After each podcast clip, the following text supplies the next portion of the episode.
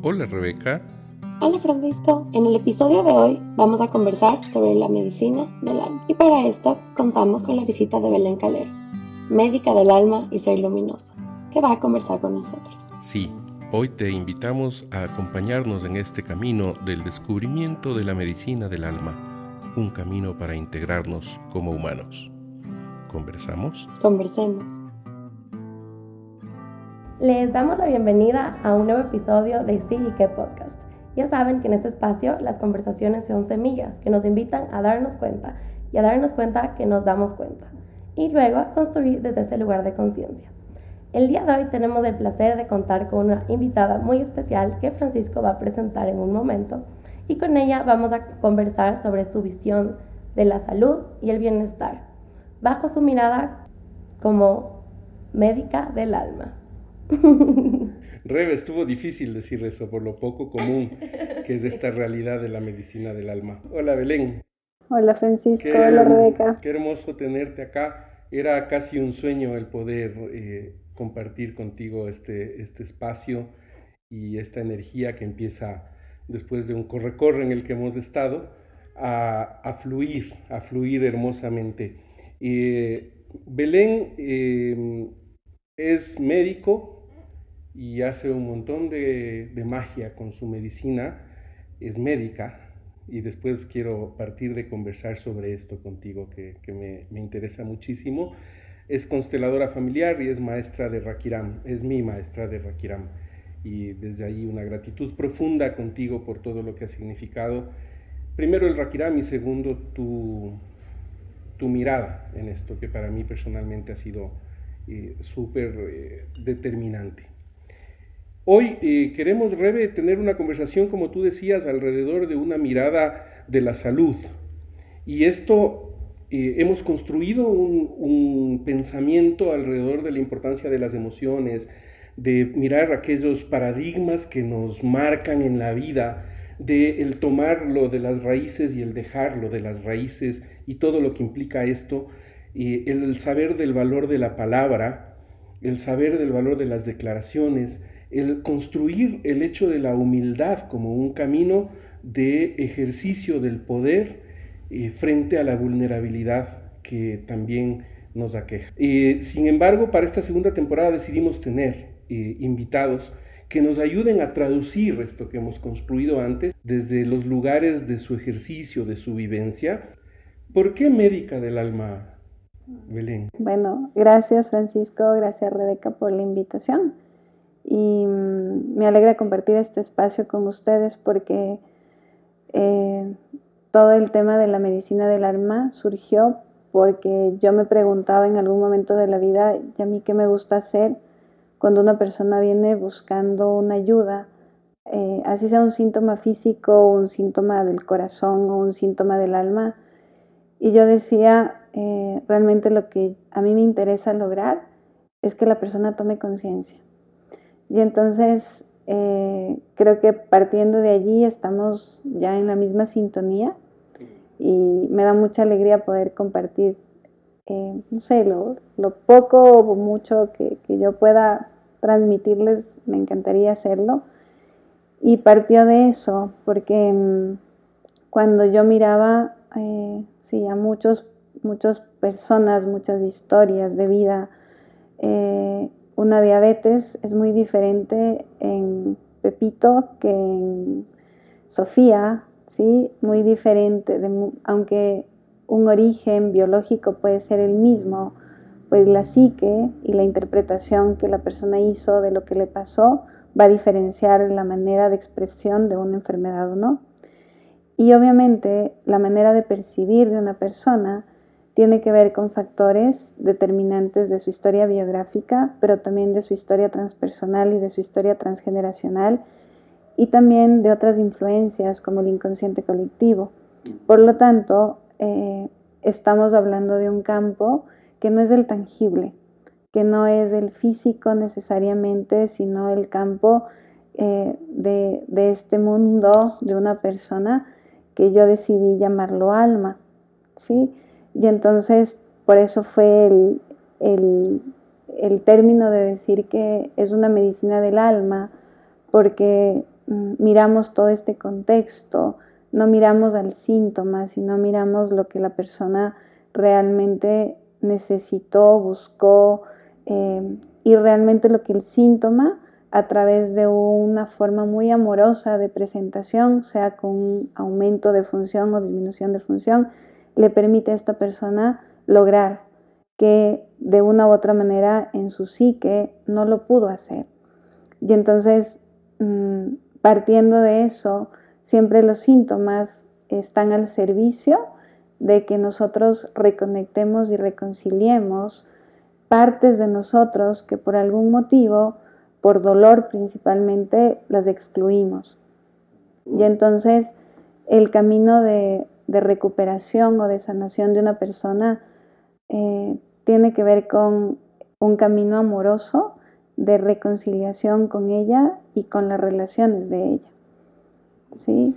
Haces, haces una, una diferenciación preciosa entre eh, esta porción personal, la transpersonal, la transgeneracional, que navegan en este gran campo eh, en el que está todo esto resonando. ¿Podrías profundizar un poco esto y contrastarlo con ese concepto de alma bellísimo que nos muestras ahí, que nos esbozas, pero que creo que al diferenciar esos tres campos y cómo están resonando podría para las personas que escuchan ser mucho más claro, ¿no? Mm, a veces es más fácil mm, mirar esto con ejemplos o con situaciones cotidianas. Por ejemplo, eh, caso, caso de la vida real. O sea, ¿no? Es una persona que, una mujer ya adulta, que vino buscando ayuda por un tema de dolor en los dedos, diagnosticado desde una mirada amorosa también como una artritis reumatoidea, ¿sí? Em, y entonces, eh, evidentemente, pese a la medicación, muchas veces el dolor no cede. Y em, generalmente esas son las personas que comienzan a interesarse en, qué más hay o qué más necesito o por, qué no cede pese a que estoy tomando algo. Y claro, al mirar la historia de esta persona, primera cosa, desde una mirada física, biológica, eh, estamos hablando de un proceso netamente que ella mm, necesita lograr algo con sus manos, llámese trabajo, caricia, dependiendo de lo que para ella sea lo que no lo logró. En ese plano, perdóname, es un campo en el hacer. Es un campo biológico. Entonces, vamos a hablar del, primero del campo biológico. El campo, el campo biológico es un campo que está netamente ligado a los temas eh, que desde especie humana hemos aprendido. Entonces, los primeros temas son los temas de sobrevivencia, de supervivencia, que netamente están relacionados con todo lo que es agua, aire, ¿sí? reproducción y alimentación. Entonces, eh, no voy a entrar a hablar de los órganos, si quieren lo hago, pero creo que no hace falta. Pero todos estos órganos eh, relacionados van a actuar en la medida que la persona entre en un conflicto biológico de sentir, por ejemplo, que le falta aire. Ahora que estamos en la pandemia, ¿qué es lo que está sucediendo? Hay muchas personas que le tienen miedo a la muerte, ¿ya? Para la biología arcaica nuestra, el miedo a la muerte está representado físicamente por los pulmones y no por los pulmones, todos los pulmones, sino por los alveolos pulmonares, que son las células más pequeñas del pulmón, ¿sí? que hacen el intercambio. Entonces, ¿qué sucede? Que cuando una persona entra en este conflicto de me da miedo a morirme, automáticamente el cuerpo lo que le dice es te está haciendo falta oxígeno, entonces voy a hacer que el número de alveolos crezca. Para que si, no sé, tenías no sé, el 99% de oxígeno, ahora vas a tener el 110%, o sea, no te va a faltar oxígeno. ¿Sí? Sucede que cuando eh, este programa, ¿sí? Es un programa que se activa sin necesidad de que yo lo piense, sin necesidad de que yo lo ordene. Es un programa netamente, o sea, cuando hay falta de aire, se activan los alveolos. O sea, directamente, regla de tres, simple. ¿Ya? Entonces, ¿qué sucede? Que cuando deja de estar activo este programa, ¿sí? Este crecimiento, en el caso de este tejido, ¿sí? Tiene que disolverse porque ya no necesito más aire. Y esta disolución se lleva a cabo con bacterias, con virus, con mm, micobacterias, ¿ya? que permiten que el exceso de tejido que se creó, que en un momento determinado era necesario, deje de ser necesario y se genere lo que nosotros llamamos una neumonía. ¿Ya? Lo grave de esto es que si esto le hubiera pasado, no sé, a un eh, a una vaquita que se cayó en el agua y le faltó oxígeno, ya la neumonía cede después de vivir el conflicto biológico porque es o sea, se genera el proceso normal y se pierde esto, pero en nosotros los humanos, como constantemente activamos y desactivamos, ¿sí? Nunca se acaba el proceso y eso hace que algo se convierta en crónico, ¿ya? Esto desde la biología, estoy hablando solo un ejemplo en la sobrevivencia, pero hay otros tejidos como el tejido de la protección, que fue lo siguiente que como especies a nivel animal buscamos. Si tenemos la seguridad de la vida, buscamos protegernos. ¿Qué se crea las fascias? ¿Sí? ¿Qué se crea los órganos de protección? Como la dermis, también las glándulas mamarias, porque es el sentido de protección de mi nido. ¿sí? Y por lo tanto, mm, son órganos que netamente están destinados a si yo siento que me están atacando, crezco. ¿sí? Yo siento si atacan a mi hijo, va a crecer eh, la glándula mamaria en el caso de una mujer, por ejemplo, ¿ya? Y en el caso de que estos tejidos estén cubiertos, el siguiente paso fue aprender cómo nos, o sea, cómo de alguna manera logramos alcanzar mi alimento básico o cómo logro escapar de lo que significa una amenaza para mí, del depredador. Entonces, ¿qué fue lo siguiente que se desarrolló? Todo el sistema muscular, el sistema de huesos, ligamentos, eh, arterias, venas, nervios del cuerpo, ¿ya? Entonces, cuando ya les hablaba del caso de esta mujer, ¿ya? Y les hablo de algo que ella no está logrando, es porque en una artritis los tejidos que están involucrados son los tejidos del tejido conectivo, el cartílago, los tejidos blandos, ¿ya? ¿Y esto qué significa? Que esta mujer por muchos años, ¿sí? algo que ella quiso lograr, como en el caso de ella, que era poder acariciar a sus hijas, no lo podía lograr, porque había toda una historia y es ahí donde entra todo el otro capítulo de esta persona. Entonces, ella sentía que aunque estaba cerca de sus hijas, no tenía el contacto tan cercano que ella quería. Y no lo lograba y por muchos años eh, ella se sintió muy culpable muy desvalorizada, muy eh, fue mi culpa que ellas estén enojadas conmigo porque era una mujer que era workaholic, sí, y era una mujer que desde muy pequeña eh, siempre rechazó sus embarazos. ¿Sí? ¿Por qué? Porque tenía, y ahí viene todo el conjunto. Transgeneracional. claro, y todo, todo lo que le pasaba a ella desde su historia biográfica. Entonces, si vemos su historia biográfica, era, ella era una mujer que vino mm, de una familia donde el, padre estuvo ausente desde que ella tenía, no sé, tres años, si no me equivoco, cuatro años de edad, y ella era la primera hija. Entonces decidió tomar este rol. Y por lo tanto, eh, tenía que sostener a su madre y tenía que sostener a sus hermanos porque la madre se quedó embarazada después de muchos otros hombres que no eran su padre, pero que de una u otra manera generaban una carga. Y ella asumió por, este, por esta ausencia de papá esta necesidad, entonces yo me hago cargo. Ya, yo tengo que lograr sostener a mi mamá, yo tengo que lograr sostener a toda la cantidad de hijos que tengo, ¿sí? Y por lo tanto, ella desde un inicio ya se desconectó de su propósito, porque al ser alguien que se movió de su lugar de hija, perdió su conexión con su propósito, ¿sí? Y por lo tanto transgredió todo este orden de cómo es mi relación con la vida y con el mundo y lo trasladó a este orden de yo valgo cuando hago, yo valgo cuando traigo el alimento, yo valgo cuando hago algo por los otros, ¿sí? Esto obviamente en su embarazo con sus hijas le jugó en contra, porque este yo valgo por algo significaba para ella el trabajo, más no el contacto con sus hijas. Y tenía que dejar de estar en contacto. Entonces, todas sus hijas, que son tres, siempre vivieron cuidadas por su madre, ¿sí?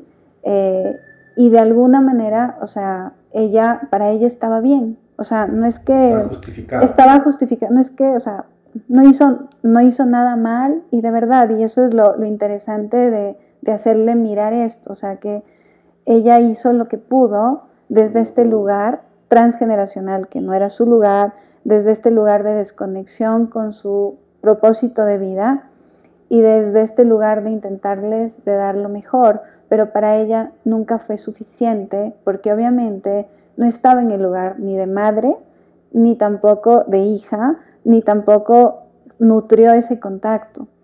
Y, y, esto por tantos años, porque ella no entendía cómo es que sus hijas estaban tan enojadas con ella. Y entonces ella se enojaba con las hijas porque cómo no van a entender todo lo que yo hago por ustedes y el sacrificio que estoy haciendo. Y es allí cuando comenzó a generar el conflicto biológico. ¿Sí? El conflicto, en un conflicto biológico, en este tejido, cuando estoy en medio del conflicto, valga la redundancia, no hay síntomas, no hay dolor, no existe. ¿Cuándo comenzó y se le disparó el dolor? ¿Y cuándo comenzó todo este proceso inflamatorio? Cuando las hijas, cuando ya crecieron y tuvieron hijos, se dieron cuenta de cuánta falta les hacía su mamá y ellas comenzaron a acercarse a su madre. ¿sí? Y es allí cuando se le dispara a ella la artritis, ¿sí? que, no, que, o sea, que no tiene una intención de daño, sino una intención, porque ella no entendía por qué no lograba el contacto, ¿sí? Aunque las tenía cerca, las niñas, o sea, las madres ya adultas, sus hijas, la rechazaban porque aunque la intención era bilateral de lograr el contacto, ella no lo podía hacer, ¿sí? Y era por todo, todo este movimiento que tenía que entender desde su conciencia, desde su amor, desde su compasión, desde su propósito de integrar a su padre, aunque se haya ido, de dejar a su madre con lo suyo, de tomar su lugar de hija, de poder de a poco ir logrando este contacto sin sentir que es insuficiente porque no estuvo, sino sintiéndose validada por todo lo que hizo porque no tenía otra opción. Y fue lo mejor que hizo.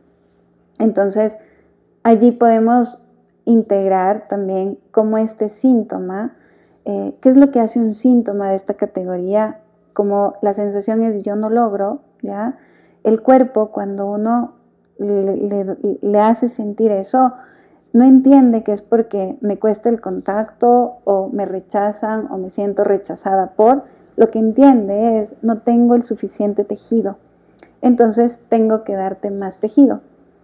Y esto genera que el cuerpo automáticamente haga que el tejido crezca, ¿ya? Y que obviamente en ese crecimiento y en ese proceso de no logro y otra vez se pueda convertir en algo crónico y en algo que no termine nunca. Estos mecanismos del cuerpo son hipercoherentes, ¿no? Completamente. Porque responden a la historia de la especie. Exactamente, y por eso es que son coherentes y por eso es que los seres humanos tampoco nos, o sea, nos desvinculamos de, esta creación. Yo no, no, siento que vengamos de los monos, ¿sí? Eh, hay algo más grande que hubo una intervención, algo, un propósito mayor.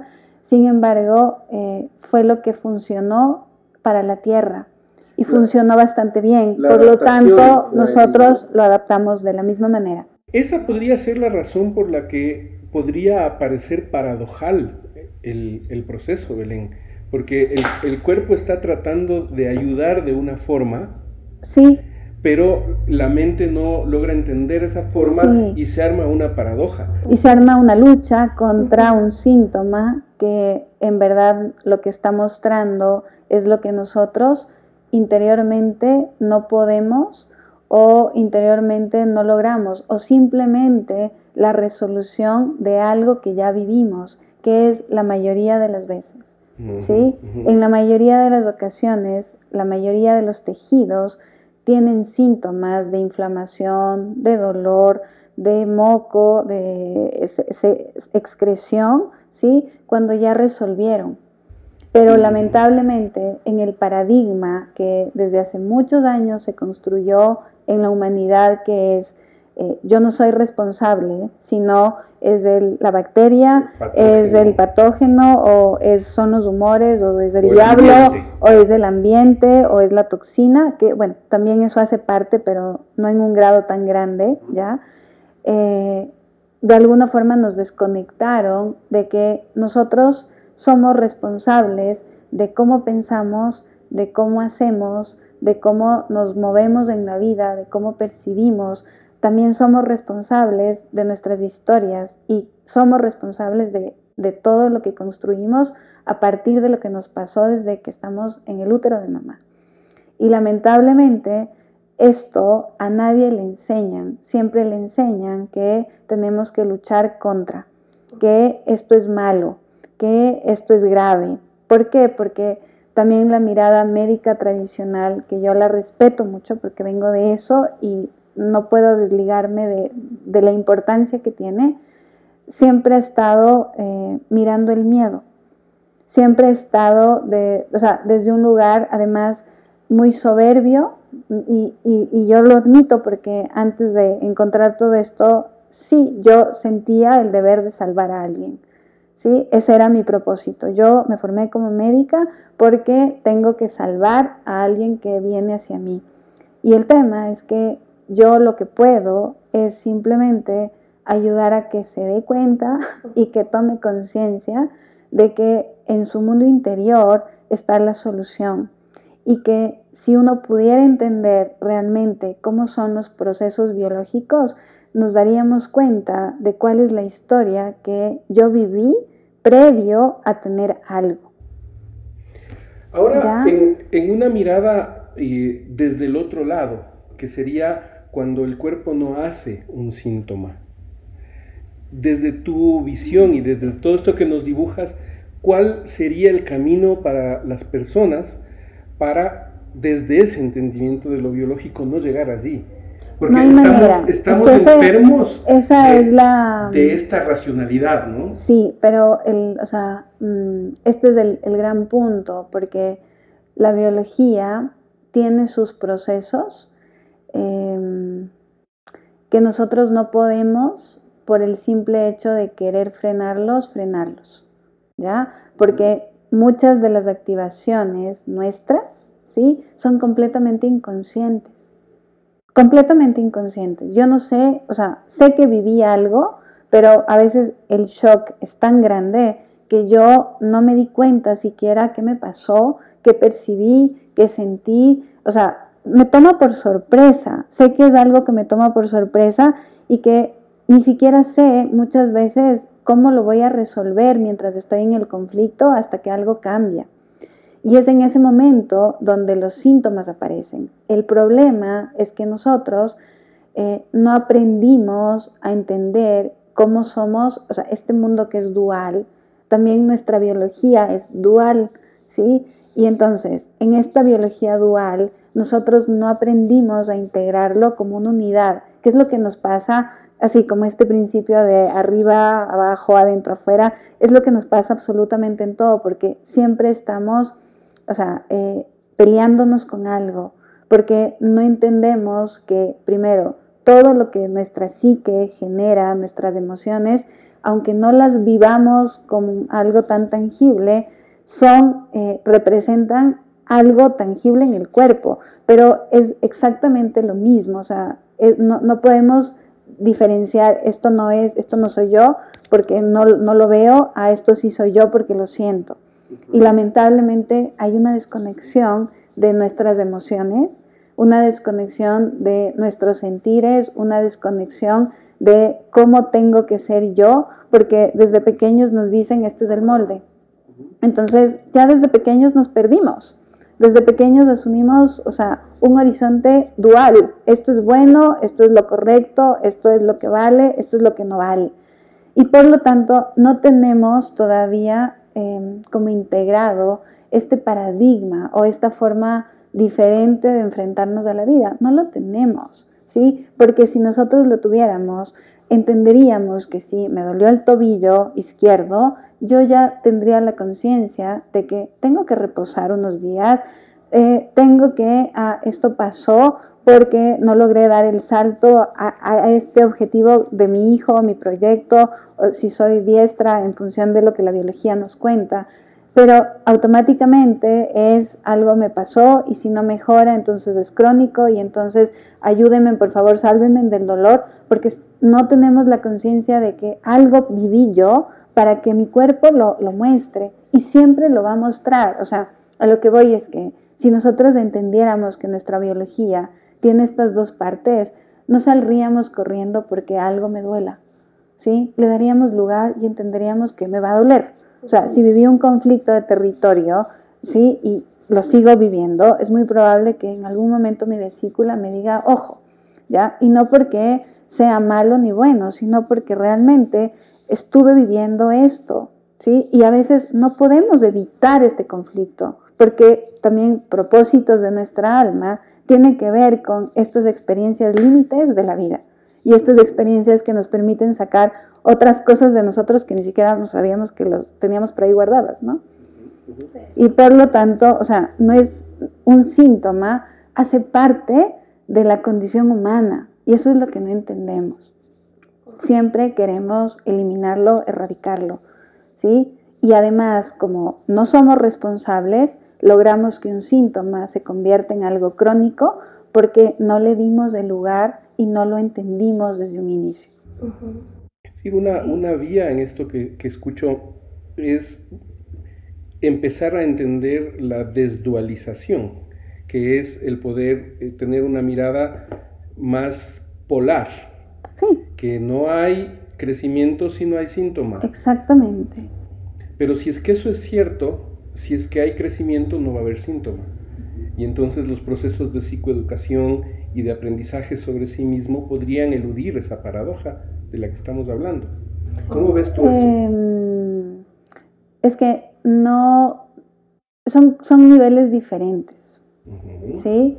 Eh, son niveles diferentes en el sentido de que cuando yo vivo, o sea, constantemente todos nosotros vamos a vivir hechos y conflictos pero no todos los conflictos necesariamente van a desencadenar un síntoma. O sea, ¿a qué me refiero? A que depende de cómo yo lo viví. ¿Sí? Eso es lo que hace y lo que marca la diferencia, que algo que yo viví en mí represente un cáncer o en mí represente un estornudo. O sea, esta es la, la, la, la gran diferencia. Entonces, Basándonos en esto, nosotros no podemos evitar que un conflicto biológico nos, coja por sorpresa, pero sí podemos salir de ese conflicto más rápido si yo tengo conciencia de mí. O sea, no lo voy a evitar. Y por lo tanto, la resolución de un conflicto va a ser eh, muy pequeño. No va a tener la carga, eh, no sé, de manifestaciones y de complicaciones que una persona que tal vez no pudo como darle la vuelta a algo o se quedó allí enredado y no lo logra soltar, se, o sea, ¿no? Fíjate que nosotros hemos hablado, Rebe, de, de las emociones como una fuente de sabiduría, como unos señalizadores del camino de aprendizaje y de crecimiento, y, y estoy entendiendo que el cuerpo también es un señalizador pero que en este caso es mucho más coherente que el emocional. Y que es como tangible, más visible para el humano, más tangible y para esta hiperracionalidad en la que está sumergida la humanidad. Desde ese lugar es bellísimo el poder mirar esta integridad que es atravesada por nuestro sentido de trascendencia. Porque cuando logramos esa integración de lo corporal, lo emocional y lo racional dándole su lugar, esa integración automáticamente, a pesar de que vaya a volver a haber síntomas y que nos vaya a revolcar la emoción, nos va a llevar al siguiente piso, ¿no? En esta espiral. Entender también que bajo esta concepción integral de todos nuestros territorios y cómo estos se manifiestan, entender que un síntoma puede ser simplemente parte de este aprendizaje, porque es algo que hemos mencionado también en nuestro espacio, que nosotros venimos aquí, es aprender, y que el momento que desdualizamos lo que nos sucede, estos padecimientos, estos dolores, y entendemos la enfermedad y el síntoma como parte de este proceso y nos preguntamos, ¿para qué aparece? ¿Qué me viene a decir sobre mí? Y como tú dijiste, es importancia también de mirar atrás y de reconocer qué es lo que nos ha sucedido, responsabilizarnos de eso y saber que eso no quita el que vuelva a aparecer. Exactamente, porque esa es la idea mágica, ¿no? O sea, la idea mágica, no sé, de muchos caminos espirituales, de verdad, es esta idea de, claro, como, o sea, soy consciente, entonces yo no me puedo enfermar, o sea, todos los maestros se han muerto de cosas re complicadas, entonces, esto que nos muestra, no que no tenían conciencia, que hubieron, de verdad, muchos conflictos y vivencias que el cuerpo físico no lo pudo sostener, que es muy diferente. ¿Por qué? Porque tiene que dar una respuesta. Y una, una puerta de salida para el siguiente nivel. Exactamente. E, es, esto, esto que dices me recuerda a una frase que, que yo amo de, de, Odín Dupeirón, que es un, un actor mexicano maravilloso, ¿no? El pensamiento mágico pendejo. Sí. O sea, tomo aspirina y me sano. Exactamente. Pienso que todo es positivo y todo es positivo, ¿no es cierto? No, no, no va por ese sentido de, del positivismo y esas cosas, ¿no? Belén. Mira, eh, o sea, cuando mucha, o sea, lo, antes de entrar en esto, creo que eh, algo que, que, me faltó decir es esto, o sea, si nosotros somos conscientes, si estamos presentes en las cosas que nos pasan, ¿ya? Es muy fácil eh, que si este conflicto yo lo, lo, lo, puedo resolver, aunque nunca tampoco sé cómo lo voy a resolver ni cuándo se va a resolver, porque es, es algo que igual biológicamente se da, ¿ya? Sin embargo, el proceso del síntoma va a ser algo muy simple, ¿ya? Lo grave, y por eso es que los síntomas, cuando, o sea, una persona no viene a buscarme si una vez le dolió la barriga, o sea, no, no es que busca ayuda, ni, o sea, viene a buscarme cuando algo es recurrente y es crónico. Y entonces es allí donde el síntoma uno lo, lo puede mirar desde esta concepción de qué es lo que está mostrando de lo que esta persona vivió y no logra salir de, ese, de esa vivencia. Entonces, por eso es que los síntomas nos, sí nos están hablando de, eh, de, de, justamente de lo que yo estoy intentando todo el tiempo resolver, resolver y resolver, pero que no lo he podido hacer. ¿No? Sí, y esto también, por eso, o sea, es importante cuando un síntoma es tan crónico, entender para qué viene, o sea, entender de dónde, qué, qué, me está mostrando, entender cuál es mi dolor que no pude procesar, cuál es mi shock que no pude darle lugar, cuál es, no sé, a esta persona que tengo que dejar ir, o a este niño que aborté, que no le puedo dar lugar y que ahora tengo un mioma en el útero. Entonces, estas cosas son las que trae siempre el síntoma, nos muestra el camino que nosotros ya recorrimos. ¿No? Es como si fuera, nosotros decimos que las emociones es la expresión de la sabiduría de nuestra especie. Es como si el síntoma fuera la expresión de nuestra sabiduría integral. Así es. Nos habla de todo nuestro camino, pero es un síntoma.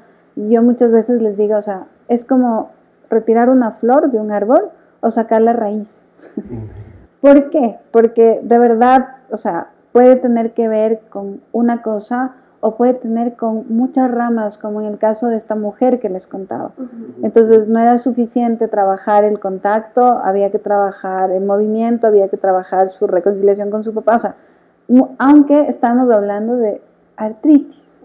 En, en, en algunos de los modelos que manejamos hablamos de neuroredes de memoria, porque está visto desde la neurología, pero son neuroredes que no solo son de memoria, no. ¿no? son neuroredes transgeneracionales, eh, transpersonales y que están muchas veces atadas al inconsciente del colectivo, primero al que me pertenezco como familia, como país, pero también al inconsciente colectivo. Y eso nos sumerge en ese nuevamente pensamiento dual de ganarle al síntoma o a la, o a la emoción y por lo tanto vamos a perder. Claro, claro, cuando nos metemos en ese juego del ganar o perder, eh, Obvio, vamos a perder obviamente. Queriendo La eh, ilusión luchar otra con- vez. contra algo que es un influjo natural. Contra algo que es exacto, o sea, es, es como decir, no quiero que todos los días sean sol. O sea, no, o sea, acá hay un día, una noche, días soleados, días de invierno. A nosotros nos parece muy natural, pero nos debería parecer muy natural, por lo tanto, que me duela la rodilla o que tengo una migraña. Nos- de verdad, debería parecer muy natural porque son procesos biológicos. Entonces, el- la vía es escucharnos, ¿no? La vía, sí, y la vía es sobre todo, o sea, creo que no va a haber una vía diferente que el conocimiento de, de, de esta dualidad dentro de uno como algo natural.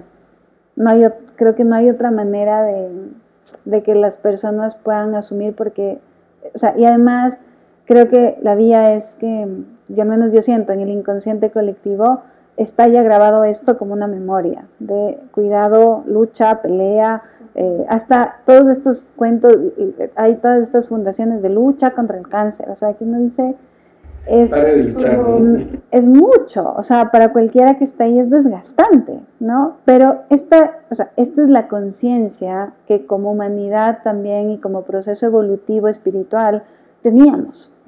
Y entonces también e- este tema de la conciencia espiritual, de estas nuevas frecuencias, de esta nueva comprensión de la vida, que ahora cada vez es más accesible y cada vez es más lógico hablar de algo así para mucha gente, también creo que es una herramienta para ir cambiando esta conciencia. O sea, esta memoria colectiva que también tiene que dejar de ser dual para ser uno, aunque tenga las dos partes. O sea, O sea, eh, lo que nos han dicho los, los filósofos desde antaño, ¿no? Ganar es perder y perder es ganar.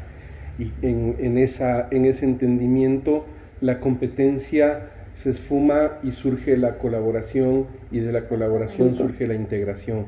Y desde ese lugar eh, es como invitar a, a- a los escuchas y a la gente con la que trabajamos a desarrollar esa escucha de varios niveles que, que va desde lo más concreto hasta lo más sutil.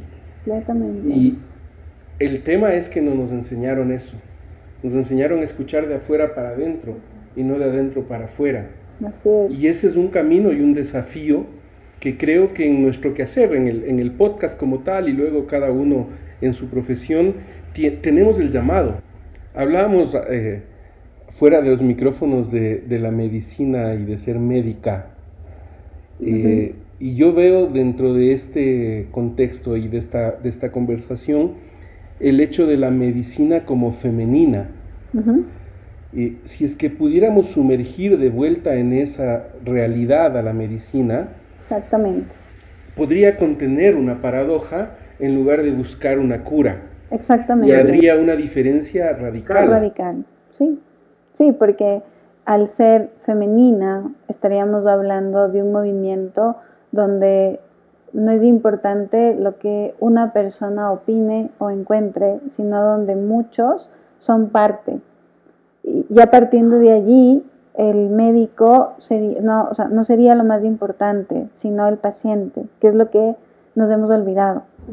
¿sí? Y lo que le pasa al paciente, y lo que el paciente trae, y lo que el paciente experimenta, ¿sí? Y nos volveríamos verdaderamente en, sí, o sea, en seres que podemos mirar al ser y no a la enfermedad, no al físico. Y eso es algo que, eh, digo, también paradójicamente, ha servido para que la medicina tenga avances increíbles en, en muchos temas, ¿sí? Pero también se perdió la magia del encuentro con el paciente, la magia del otro, la magia del nosotros, la magia del, o sea, del, eh, del tú eres lo más importante. Yo, yo acá me- casi que me desaparezco para que tú surjas, para que tú, o sea, yo, o sea, en, en esta mirada de la competencia que nos enseñaron a todos, resulta que yo tengo que ver cómo te elimino, cómo te ataco, ¿sí? Y en una, o sea, como yo salgo con lo mío, como yo, el ego, ¿no? Como yo, yo, yo, yo, en todos los niveles. Y claro, y en esta otra mirada es como yo desaparezco para que tú surjas y no desaparezco en el mal sentido de no servir, sino cómo, cómo te ayuda a ser tú. O sea, cómo te colabora a que te reencuentres, cómo te colaboro a, a, a, a que seas, a que brilles, ¿no? Es decir, volver al concepto de sanar. Y volver, sí, y volver al concepto de comunidad, y volver al concepto de tú eres una parte mía, y esto también, o sea, este concepto de medicina del alma también lo puse por eso, porque, o sea, yo siento que sí, o sea, puede ser yo muy Belén muy lo que sea, pero soy, o sea, estoy contigo eh, y eres una parte mía. Y cuando yo trabajo con alguien, siento eso, o sea, como me estoy trabajando a mí, o sea, es una parte mía, no es que es alguien externo, o sea, me puede contar su historia, pero es, eres, o sea, eres una parte mía, yo estoy en ti. Y entonces, o sea, yo no puedo maltratarte, no, aunque me cuentes algo, yo no puedo, o sea, decirte cosas, o sea, yo no soy Dios, o sea, no sé nunca, entonces se genera una magia o algo diferente porque la gente puede ser. Estoy pensando en que tenemos que hacer otro, otro episodio para hablar en cambio de lo que le pasa al médico cuando esté en ese lugar, lo que nos pasa a nosotros con nuestros pacientes cuando entramos en ese lugar y un poco compartir qué hacemos, porque luego el nivel de desgaste, el nivel de, de intrusión de condiciones energéticas distintas, y el nivel de enganche de la propia biografía, de la propia transgeneración, de la propia transpersonalidad, hacen cosas. Completamente. Entonces, desde ese lugar creo que a, mí me encantaría abrir todo un espacio sobre esto y mm, sin embargo ahora me quedo con, con, esto de escuchar, de empezar a escucharnos y, y, y, de aprender a hacer magia desde esa escucha. Y creo que ya la sola escucha del otro hemos aprendido y en todos lados en los memes de Facebook dicen que escuchar sana. Entonces mi invitación es escúchate al que está enfermo, escúchate al que sufre. Y a partir de eso, entonces vamos a hacer todos magia y este concepto de medicina femenina, mujer, va a ser los milagros que tú haces. Y algo que cambia mucho es cuando la persona en verdad puede darle un, un lugar amoroso a lo que sea que esté viviendo. Eso también hace que deje la lucha, deje el miedo y se convierta, no sé, en algo que es parte. O sea, esto es lo, grave de dar un diagnóstico que le excluimos. Resulta que ya no es, no sé, Pepito, sino es el diabetes. Entonces, es también esta, esta, esta forma de poder vernos eh, más allá de, del síntoma, cuando el síntoma también es parte, pero es una parte, el resto sigue estando. Sí, sí, es confundir el gajo con la mandarina, ¿no? Exactamente. Y, desde ese lugar también creo que es fundamental el integrar al que está al lado del que enferma. Completamente. Al que está... El, no visto, porque ellos son los no vistos, ¿no? Exactamente. Em, y sí, o sea, hay muchos no vistos cuando hay, un, hay una enfermedad grave, porque, o sea, si alguien tiene cáncer, se olvida de esa persona, se mira el cáncer y se olvida de quién acompaña. Y se olvida de las personas, lamentablemente, y es ahí donde viene todo el manejo de emociones, que no saben qué hacer cuando alguien tiene algo grave, no saben qué, cómo contener, no saben eh, manifestar su dolor, todos creen que tienen que ser fuertes para que la otra persona esté mejor, no saben cómo hacerlo. ¿Por qué? Porque no sabemos de verdad qué hacer con nuestro propio dolor.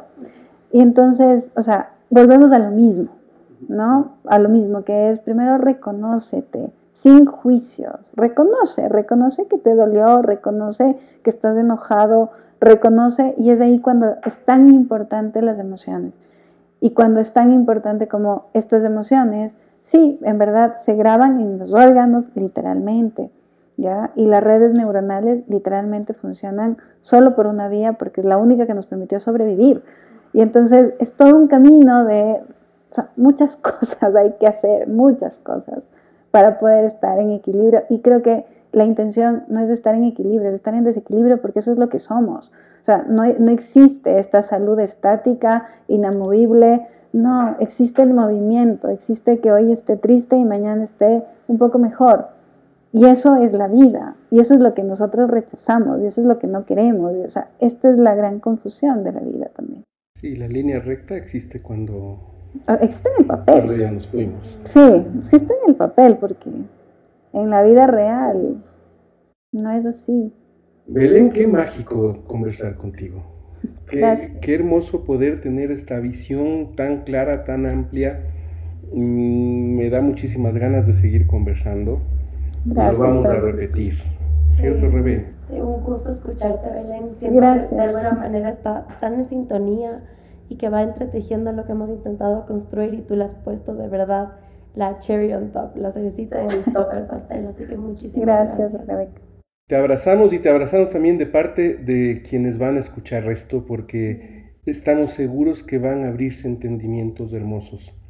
Y a los escuchas nuestros ojalá puedan sentir esta magia que, que sucede este rato en este espacio y que yo agradezco primero a ustedes, a los que están acá y también a los que están provocando que esto suceda. Gracias a, los maestros y al amor infinito del que venimos. Gracias, Francisco. Muchas gracias.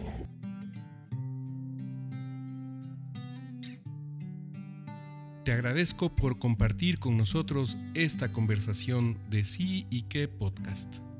Te invitamos a compartir con nosotros tus dudas o comentarios a través de las redes. Y si te gustó, compártenos. ¿Conversamos? Conversemos.